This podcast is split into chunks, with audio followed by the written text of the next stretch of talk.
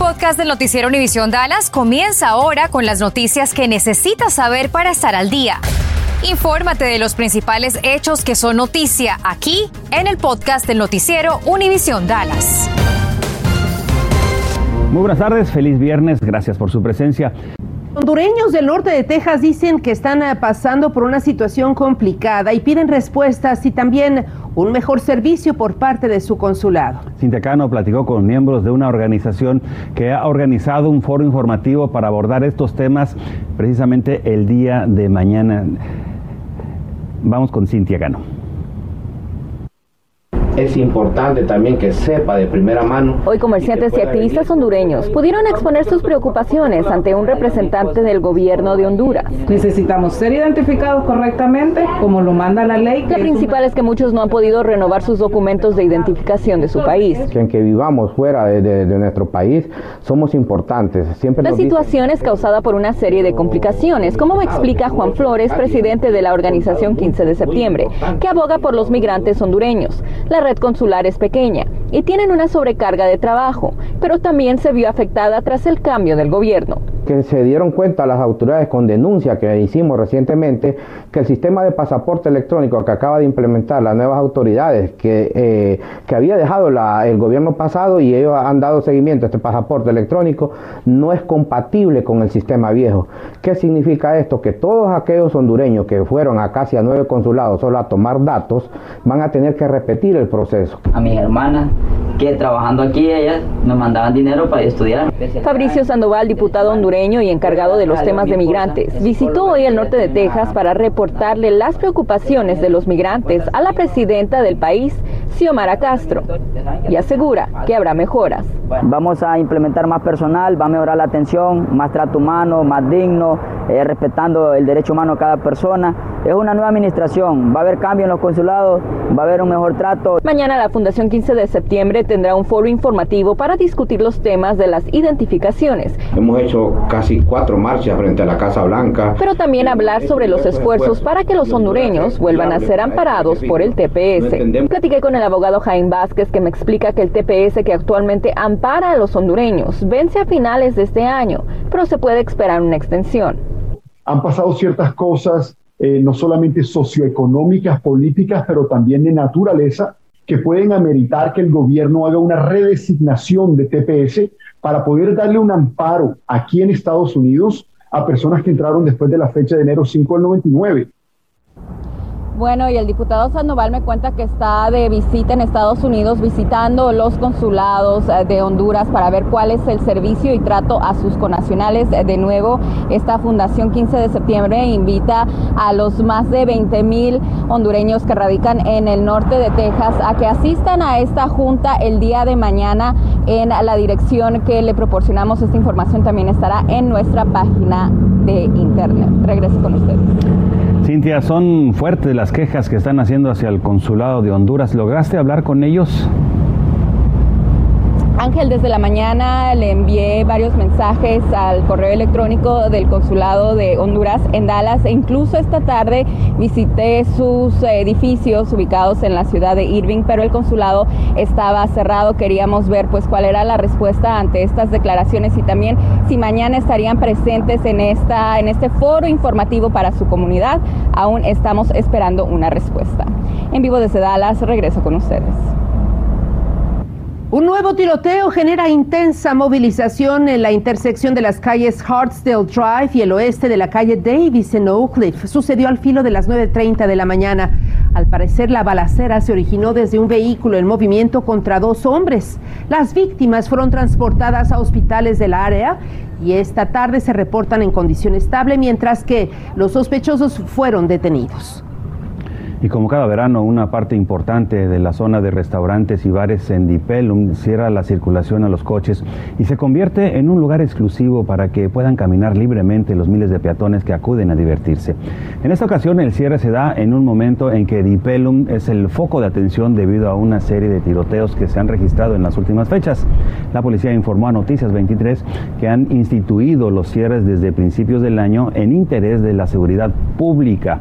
Al momento están alertando a los conductores para que puedan encontrar rutas alternas en esa área los viernes y los sábados por la noche. La policía de Fort Worth busca al conductor que golpeó con su vehículo a un peatón y huyó de la escena sin brindarle ayuda. Ahí tiene la imagen del vehículo. Ocurrió el pasado 5 de abril sobre el 2900 al norte de la calle Main. El peatón, cuya identidad se desconoce al momento, resultó gravemente herido. El vehículo sospechoso es un Dodge Charger de color blanco. Dio vuelta al este de la calle 29 y después huyó por el norte de la calle Commerce. Si usted reconoce el vehículo, tiene información, contacte a la policía. Mientras tanto en Dallas, la policía pide su ayuda para la identificación del conductor de este vehículo que va a ver en pantalla por un tiroteo mortal que ocurrió el pasado 18 de marzo en la madrugada sobre la cuadra 3600 de la avenida Greenville. Aparentemente se trata de una camioneta SUV de color negro. Cameron Ray, de 20 años, resultó baleado. Fue transportado a un hospital donde lamentablemente murió. La unidad de homicidios está a cargo de la investigación. Por el momento se desconocen los motivos de esta agresión.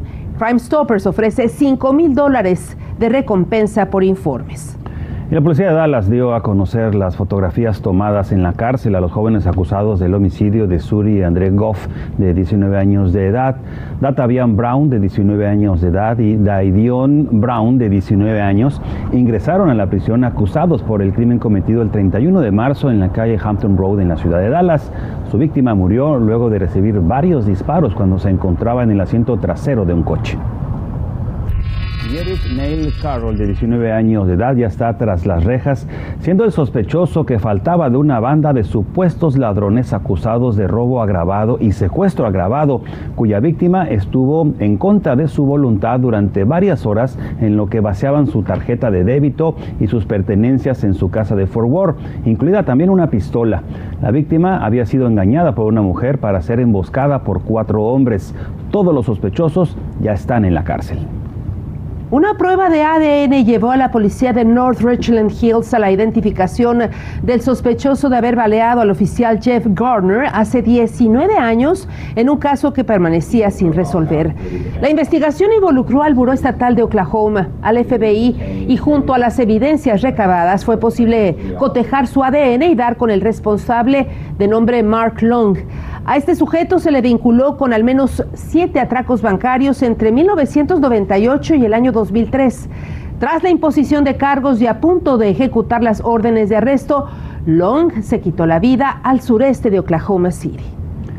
Continuamos con el podcast del noticiero Univisión Dallas. De Alimentos y Medicamentos, la FDA, aprobó la primera prueba de aliento para detectar el coronavirus.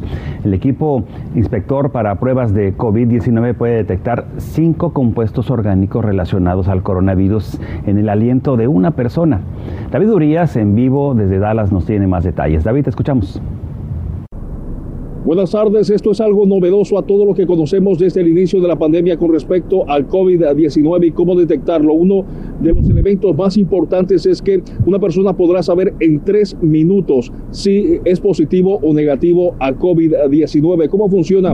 Aquí le explico. Según los primeros reportes que tenemos, una persona debe poner su boca en un cilindro parecido a un popote y es allí donde debe expulsar su aliento para que después un equipo especializado se encargue de analizar esta prueba. El tamaño que tiene este equipo es de una maleta de equipaje de mano luego de su aprobación. Podrá usarse en lugares como sitios de pruebas móviles, hospitales, consultorios médicos. Se prevé que cada semana se fabriquen alrededor de 100 equipos. Cada uno tiene la capacidad aproximadamente de 160 muestras por día, es decir, que puede analizar más de 100 muestras por día. Esta será una opción alternativa a las pruebas nasales y una opción para quienes se quejan de lo doloroso que puede resultar estas pruebas nasales. Según reportes de la FDA, esta prueba tiene un 91.2% de efectividad. Por eso, se debe realizar por un operador calificado bajo la supervisión de un proveedor de atención médica, por lo que no estará disponible al público como una prueba casera según los más recientes reportes que tienen y que ha dado a conocer la FDA luego de esta reciente aprobación. A las 10 de la noche les tendré más detalles de cómo funcionará esta prueba y por supuesto también vamos a preguntar a autoridades de salud pública de nuestra región cuándo podría estar disponible ya en hospitales y centros de atención médica para realizarse esta prueba de COVID-19. Este es mi informe, David Urias, Noticias Univisión 23. Quedamos pendientes, David, gracias. Faltan solo tres días para que vence el plazo para que los contribuyentes presentemos nuestra declaración anual de impuestos. Si no está usted listo, debe solicitar una extensión. Isabel Morales le tiene algunas recomendaciones para evitar cualquier tipo de multas o recargos. Si aún no ha realizado la declaración de impuestos, tiene hasta este lunes 18 de abril, la fecha límite para entregarlo. Si no puede hacerlo, el Servicio de Impuestos Internos recomienda que solicite una extensión usando el formulario 4868. Una prórroga te da seis meses más para presentar tu declaración, para reunir los documentos y para no tener una penalidad por no presentar. Sin embargo, esta prórroga de seis meses no es una prórroga, no es una extensión que te da seis meses más para pagar. Eh, la persona debe pagar al menos el 90% de sus deuda tributaria eh, para la fecha límite del 18 de abril. Si el contribuyente le debe dinero al IRS y no solicita la extensión, deberá pagar una multa. Pero si el IRS le tiene que devolver dinero, entonces no tendrá penalidad por no presentar a tiempo. El IRS recomienda que se debe hacer de manera electrónica para recibir el reembolso en la cuenta bancaria en aproximadamente 21 días. También debe tener en cuenta algunos cambios para este año. Las novedades que hubo para el 2021 fueron básicamente el, crédito de los niños, de los niños menores de 17 años, eh, conocido como el Child Tax Credit. Este crédito eh, fue aumentado de 2.000 a 3.000 dólares y se adelantó en la mayoría de los casos entre julio y diciembre del año pasado. Este año se permitió que las personas que pagaran daycares eh, o cuidado de, niños eh, pudieran ah, poner gastos hasta un hasta un máximo de 8 mil dólares y en muchos casos se han beneficiado con créditos muy altos por, por el cuidado de niños, ¿no? Eh, hasta 8 mil dólares en caso de dos niños y por un niño hasta 4 mil dólares. Para este año, las personas que recibieron la asistencia del gobierno del paquete de estímulo deben declararlo, aunque no se pague impuestos de este dinero. El fuerte olor a gas que se percibió en varias ciudades del Metroplex desde anoche y que provocó un alto número de llamadas se debió a que, según la compañía Atmos, se agregó una cantidad superior del compuesto químico inofensivo y no tóxico llamado mercapanto. Este ingrediente, que huele a huevo podrido, se pone a propósito para protección de la gente porque el gas natural no tiene olor y debe oler para detectar posibles fugas. Tras varias revisiones, los bomberos no encontraron ninguna fuga. Pero ¿qué hacer si usted detecta una fuga o huele bastante fuerte el gas? Bueno, lo primero que hay que hacer es abandonar el área. En segundo lugar, llamar al 911 o al teléfono que aparece en el recibo de Atmos. No manipule los interruptores, no vaya a encender la luz ni tampoco los interruptores que tienen que ver con el gas. No use su teléfono celular y algo muy importante, no intente apagar el gas. Son pasos sencillos que hay que seguir cuando usted cree que hay una fuga. Llegó hoy a Washington el tercer autobús con 30 inmigrantes indocumentados a Washington DC. Proviene de Texas y forma parte de la polémica estrategia implementada por el gobernador Greg Abbott contra lo que define política fallida del presidente Joe Biden de asegurar la frontera y la decisión de terminar con el título 42. Algunos de los inmigrantes son abandonados en las inmediaciones del Capitolio. Lo puede ver en pantalla. El primer autobús llegó a la capital del país el pasado 13 de abril, el segundo ayer, con inmigrantes en su mayoría de Venezuela, Cuba, Colombia y Nicaragua. Y continuando con la saga de terminar con las largas filas de camiones de carga apostados en la frontera entre México y Texas, bueno, el gobernador Greg Abbott se reunió esta tarde con el gobernador del estado mexicano de Tamaulipas, Francisco Javier García Cabeza de Vaca. Contemplan anunciar su plan para detener el tráfico ilegal de inmigrantes indocumentados y del narcotráfico y también poner fin a las largas filas de camiones de carga en la frontera. Esta semana Abbott alcanzó acuerdos con los gobernadores de Nuevo León y Chihuahua sobre estas inspecciones en los puentes internacionales fronterizos. La lucha por conseguir un nuevo juicio para Melissa Lucio y para evitar su ejecución el 27 de abril. Poco han podido, pocos han tenido contacto directo con ella eh, en 15 años. El legislador estatal Jeff Leach se reunió con Melissa para conocer su sentir. Dijo que el estado de Texas está a punto de asesinarla, por lo que se debe luchar y seguir luchando por justicia. Hola, hola, bienvenidos. Esto es Contacto Deportivo. Actividad en la Liga Española y nos vamos con el duelo que abrió la jornada 32 Real Sociedad contra Betis. 0 por 0, juego de posiciones europeas donde Betis llegaba como eh, quinto y Real Sociedad como sexto de la clasificación. Andrés Guardado no tuvo minutos, Diego Lainez no entró en la convocatoria, mientras que el equipo de la Real Sociedad quedó con 10 hombres tras la expulsión de David Silva en la recta final del partido. 0 por 0, Real Sociedad y Betis. Viajamos a Italia en la Serie A, jornada 33, en el estadio Alberto Pico de Spezia contra Inter de Milán, el primero de Marcelo Brozic al 31, 2 por 0, Lautaro Martínez al 73, vendría el descuento de Juno Maggiore al 88, 2 por 1 para los locales, pero Alexis Sánchez ponía al 90 más 3, el 3 por 1, se lleva la victoria el Inter de Milán. Y nos vamos ahora con el rival, el Milan, enfrentándose al Genoa con la participación del mexicano eh, en esta oportunidad, Johan Vázquez, que jugó todo el partido. El primero de Rafael Leao al minuto 11 por parte de los locales y Junior Mesías al 87 pondría el 2 por 0 final. Gracias por escuchar el podcast del noticiero Univisión Dallas.